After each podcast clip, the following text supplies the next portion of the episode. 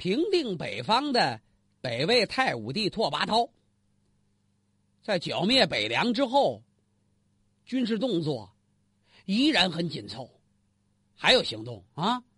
公元四百四十五年，他带着兵马平灭了卤水胡人呢。四百四十六年，发军又进攻了南朝的兖州、青州、冀州三州，大肆杀掠。四百四十八年，派大军攻伐西域。四百四十九年，趁着柔然可汗心丧，拓跋焘又出三路大军因丧伐人。四百五十年。北魏又发了十万铁骑攻打宋国，攻城陷敌，杀了很多平民百姓。拓跋焘的杀伐有些重了，他攻杀征讨，好像已经有点成瘾了。他狂热的迷信着军事征服。在公元四百五十年，南朝皇帝宋文帝刘义隆。自以为袁家盛世，所以国力空前强大的时候，他大举北伐呀，这就揭开了北魏跟刘宋战争这一南北大战的序幕。战争爆发前，太武帝拓跋焘刚刚族灭了汉族大臣崔浩，这个事儿在北魏引起的是巨大的轰动。您可别忘了。是族灭，这一个族都给灭了。崔浩是什么人呢？那是北魏建国一等功臣呐。今天想来，这是一个令人惋惜的知识分子，是一个高才呀。他曾经辅保过拓跋圭、拓跋嗣，还有现在这拓跋焘，祖孙三代呀。那是开国顶天立地第一位大功臣，甭管是在北方平定这些小国家，还是帮着拓跋父子对南朝作战，崔浩的谋划策略，那都起了决定性的作用。可以这么说，没有他难以取得胜利。怎么这拓跋焘连崔浩都杀了？咱们前文书介绍过崔浩，高知分子，大户门庭。人长得是鲜颜洁白，如美妇一般，生性敏达，以张良自比。史书对他的记载全是优点，合着人长得漂亮，学问也高，还老跟张良相比。张良、张子房知道激流勇退呀，他就自比张良。张良的谋略，崔浩也有，但是他的结局跟张良是大相径庭啊。这事儿打哪说起呢？就得打拓跋焘平灭北凉之后开始说。平灭北凉之后，太武帝拓跋焘举行盛大酒会，在酒席宴上，有很多前来道贺的外族使者呀，说都听说贵国有个崔公，崔公是崔浩崔先生，我们久慕大名，未见其人呢，哪位啊？太武帝当着大伙的面把崔浩叫到近前，拉着崔浩的手走到这使者的跟前。您说的就是他，所谓崔公，就是眼前这位呀。才略之美，当今无人可比。朕干每一件事情之前，都要征询这位崔公的高见。成败在胸，没有一点不服之处。没有崔公，朕什么事情？都感觉到为难呐，这捧的可够高的了。大伙一看，连连敬酒啊。崔浩受到拓跋焘这样的鼓励、嘉奖跟重视，所以那官升的就特别快，官至司徒啊。就这么一位受皇帝青睐又善于谋略的大家，最终却不善于自谋，他不善给自己谋划。咱们前面说过，崔浩信的是道教，所以呢，他老鼓励这太武帝灭佛。拓跋焘是言听计从啊。你想，在全国大范围，整个北方的沙和尚杀了四五年呢，毁灭佛寺，要不怎么说三武一宗，他算一位呢？怎么个三武一宗啊？在他身后还有北周的周武帝。后来到唐代有唐武宗，五代十国后周的周世宗。这不是再加上这太武帝，三武一宗吗？合着这拓跋焘是大面积、大范围灭佛的第一位帝王。而当时呢，北魏是上至太子公卿，下至庶民百姓，信佛的人难以计数。因为北魏建国之初，很多那个贵族他也信佛呀，上行下效，影响很大。只是近些年来，道教被定为国教，哎，显得蒸蒸日上了。崔浩这一撺掇这太武帝进佛，无形中得罪了一大批鲜卑贵族啊。而且这崔浩在主修国史的时候，是直抒其源，不懂避讳。内容涉及北魏王朝先辈们许多丑事，什么同族杀戮啊、荒暴淫乱呐，他只要知道的，如实他都写上。这文人呢，有时候就有这毛病，他耿直的时候，他无所顾忌，写到书上还不算完，崔浩还把国史铭刻于石碑之上，花多少钱呢？费银三百万呢，那得多少石头，多少工匠？一凿一凿的往上献赞。他想使这史书的内容是万代流传。鲜卑贵族、鲜卑诸王，还有那些嫉妒崔浩的群臣，纷纷上表啊，惹得太武帝拓跋焘是怒不可遏。毕竟，这还是一位没有完全开化的胡人武夫啊。毕竟他不是曾经前秦的那位英武神明的苻坚大帝呀。还有差距呀！拓跋焘一声令下，旨意传来，把崔浩这位对北魏政权的建立跟壮大起过重要作用的三朝元老，治了一个死罪。就在公元四百五十年六月，崔浩被太武帝杀了。光杀他一个吗？不光他本人，连同他同宗同族的人，还有他的姻亲。跟他们家有这婚姻关系的范阳卢氏、太原郭氏、河东柳氏也都一同被杀呀。行刑那天，崔浩被人装在囚车里押赴刑场，士兵们轮流向这囚车里边有扔东西的，有便溺的，还有那老百姓往里边扔菜倒剩饭的，干什么的都有啊。最后被杀。自古宰相被杀的多了，但像崔浩这样遭受如此凌辱的，找不出第二个呀。那么崔浩为什么被杀呀？据说就因为他写史书写的，写北朝历史，暴露了很多祖先的丑事。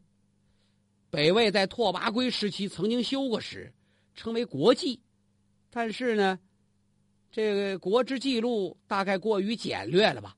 只有年月起居不成体例，所以太武帝拓跋焘命崔浩还有他的弟弟崔览继续修国史，开始写是三十卷，体制是编年体。后来呢，又命崔浩续修，接着写呀。这回由中书侍郎高允、散骑侍郎张伟帮着他，史书修好之后。为了让人们观阅，崔浩不是把他刻碑上了吗？花钱费力，先放在一边石碑上记录的前朝丑事引起了贵族的围攻，这是一方面，但这也不是这么简单的问题。同样参加修史的别的人，就没有遭到责罚呀。比如说高允呐、张伟啊，人家没事儿。那崔浩的亲戚。很多人都没参加修史啊，可全跟着被杀了，说明崔浩之死另有隐情。所谓国史事件是导火索而已。崔浩究竟为什么被杀呀？据南朝的史书《宋书》记载，说拓跋焘元嘉二十七年举兵南侵的时候，崔浩曾经图谋要反叛北魏。私下里有意志，只是暴露了。那么这个可信吗？史学家说不可信，因为崔浩虽然是汉民族的子民，他有汉族意识，但是他为鲜卑统治者出谋划策，都是忠心耿耿的。再说了，当时的士族大家，他们那个阶级意识啊，高于民族意识，这是当时的历史背景。刘裕出身寒门，是崔浩这一辈高门大族所轻视的。如果确实是因为反叛被诛，那么北魏史书根本没有必要把这一块引下去，不提这一块。南朝史书的这种说法实际是虚张声势。后来还有一种说法，说崔浩跟他的主要政敌拓跋焘的儿子，就是那位北魏魏公宗拓跋晃。他们俩有矛盾，拓跋晃信佛，这崔浩信道，这崔浩天天鼓励这拓跋焘灭佛，就得罪了太子，但这也不能服众，这也不是关键性原因。其实啊，崔浩被杀的主要原因是鲜卑贵族与汉族士族的矛盾，这种矛盾除了民族偏见、文化差异之外。在经济上，主要是对劳动力的争夺；在政治上呢，主要是权力冲突。汉朝士族们他们希望分享更多权利，可是鲜卑贵族呢，害怕他们权力太大对自己不利。崔浩他终究是汉族氏族利益的代表，他曾经提出过分明姓族，就是哪家哪族归哪派，这得分开喽。区别清楚了，要实行门阀政治，严格士族跟庶族的区别，要正式承认门阀士族的各种的特权，政治特权、经济特权，得把它法定化。那么鲜卑贵族呢，是靠着打仗起来的，所谓靠军功啊，他们哪有什么显赫门第呀？有什么吹嘘的啊？我们家祖上养马的，那能说得出来吗？你这一确立姓族。这就必然让大批汉族士族的优秀知识分子进入仕途，席位就是那么多，都归了汉族了。鲜卑贵族怎么办呢？他们的特权受到损害，所以他们不能容忍。此外，崔浩还写了有二十多篇文章，大讲历史变故啊，主旨在于恢复古代的五等爵，这是东汉以来儒家大族的共同思想。从中也反映了崔浩一心想确立门阀的思想，这必然为鲜卑贵族所记恨，就连大族卢玄都感觉崔浩这么做不合适的，多次劝崔浩、崔公要三思而行，可惜呀没拦住。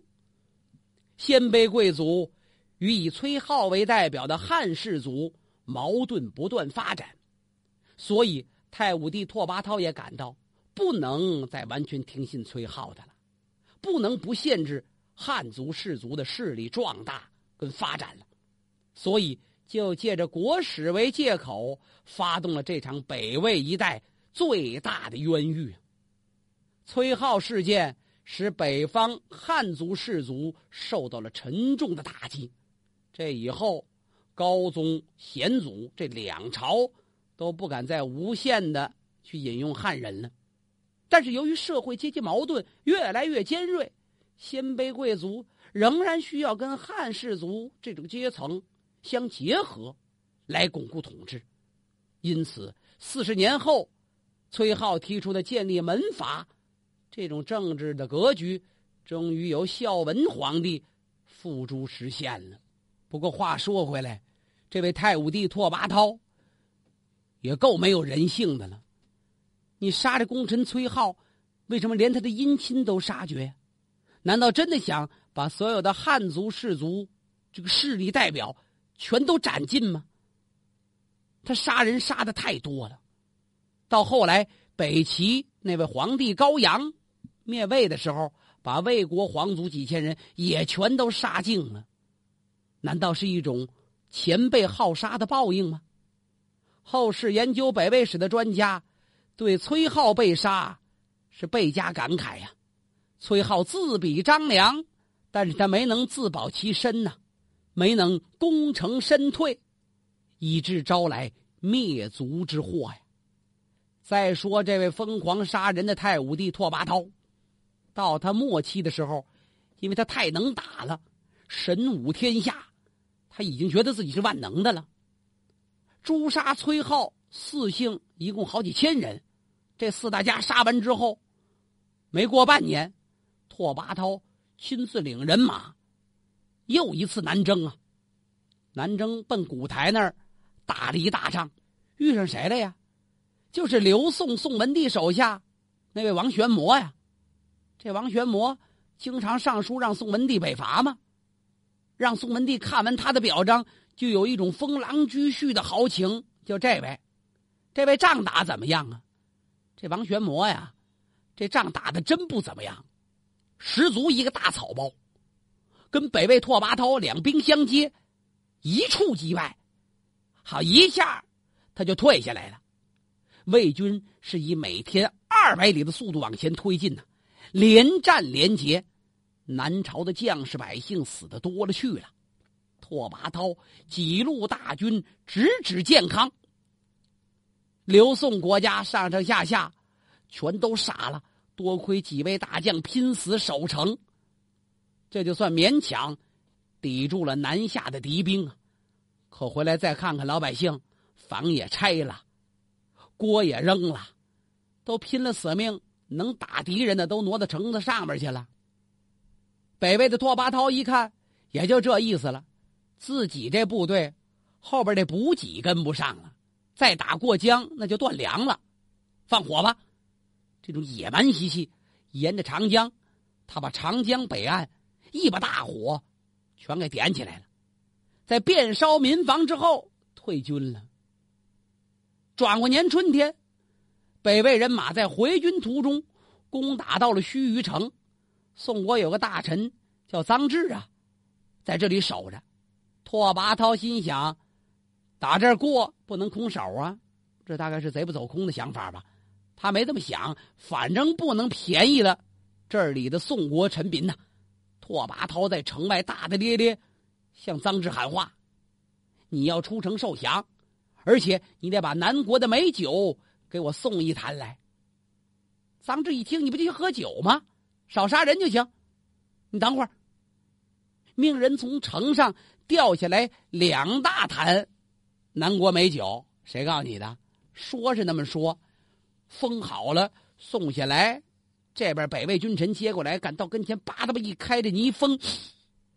拓跋焘一闻，嗯，怎么馊的呀？有点骚乎当的味儿。这怎么回事？别喝，多新鲜，谁敢喝呀？臧志在城上放声大笑，这是什么南朝人的尿？你乐呵喝这个吧？嘿，拓跋焘大怒。你敢戏耍君王？谁拿你当君王啊？那你等着吧，看我怎么攻你这城吧！这天晚上，他在城外筑起了长围啊，把这城团团围住，断绝水路各个交通。你想往城里运点东西，不可能。然后命人挖土挖石，把这护城河给我填平了，我好攻城吗。填完了护城河，又写封信。射入城中，告诉那臧质，现在攻城的兵士都不是我鲜卑人，城东北的是丁零族跟胡人，城南面的是氐族、羌族人。如果丁零族的兵士死掉，正可减少我大魏常山赵郡一带的贼人。怎么说贼人呢？常山赵郡那一带丁零族常常在那儿叛乱，所以你要帮我把他们杀了，我省事儿了。胡族士兵要死了呢，并州一带就没人了，也就没有什么贼可以反叛了。反过来，敌人、羌人士兵要是死了，关中则可平定啊，我也不用老去那儿平换。所以，你呀，要是真帮忙，你臧质就帮着朕把他们都杀光，你就算帮了我的大忙啦。这不是挑衅吗？臧质收了信，马上回信，嗖，又射下来一封。凛然正气呀！我现在已完全知晓你的奸怀呀！你那点馊主意我们都看透了。童谣讲“鲁马印江水，佛离死卯年”呐。当时一提这童谣，就跟那谶语相连。据说这玩意儿都是先知所说，准着呢。鲁马就你们这帮外敌入侵的这异族人，你们带着马在哪喝水呀？就在长江边上喝会水，也就得滚了。佛离呢？佛离是拓跋焘小名啊。你在卯年就该死，算算吧，哪年是卯年？这就快了。我希望你有幸为乱兵所杀，不幸的话呢，你就被我俘虏，然后绑在驴上，送到闹市问斩。拓跋焘别的倒不生气，问题是绑在驴上他特别痛苦。怎么呢？我是一代君王，我出门得坐龙驹辇。哦，你弄这么一牲口把我绑着送到闹市斩了，连个车都不给啊！再看下边的话更可恨。臧志说：“如果天地无灵，你把我抓着了呢？那么杀剐随意，我没办法，全当是报效王朝了。现在是春雨已降，军队四面围攻，你也别着急往回跑。这个城啊，慢慢攻。你要实在没粮食呢，客客气气跟本大将军说一声，我能让人从城下给你扔点馒头什么的。”反正你们捡着吃吧。嘿，拓跋焘一听打城下扔食，这为什么呢？这是。再看下文，你要是兵刃不够，呃，我可以再给你扔点刀剑。反正你们自己呀，做好准备，哪一天我要带着人马冲出城来，把你们都得斩尽杀绝。哼！拓跋焘刺啦刺啦，把这信呢给撕了。心想：“你还敢出来？我现在就往里打呀！给我攻啊！”派人推着攻城专用车，攻城有专用车啊，那把那云梯都绑车上，推着往前好走啊。连着打了几天，愣没攻上去。攻城的所有办法全用过了，人家城上边军民一条心，没告诉你那城里边房也拆了，锅灶全都拆起来了。大锅里边装开水，哗哗往下泼呀！没开水了，拿那防砖、防石头往下扔。拆房那横梁钉上钉子当滚木这么用，杀了鲜卑多少士兵啊！死伤无数啊！魏军最后终于水土不服，病了好多人，又死了这么些。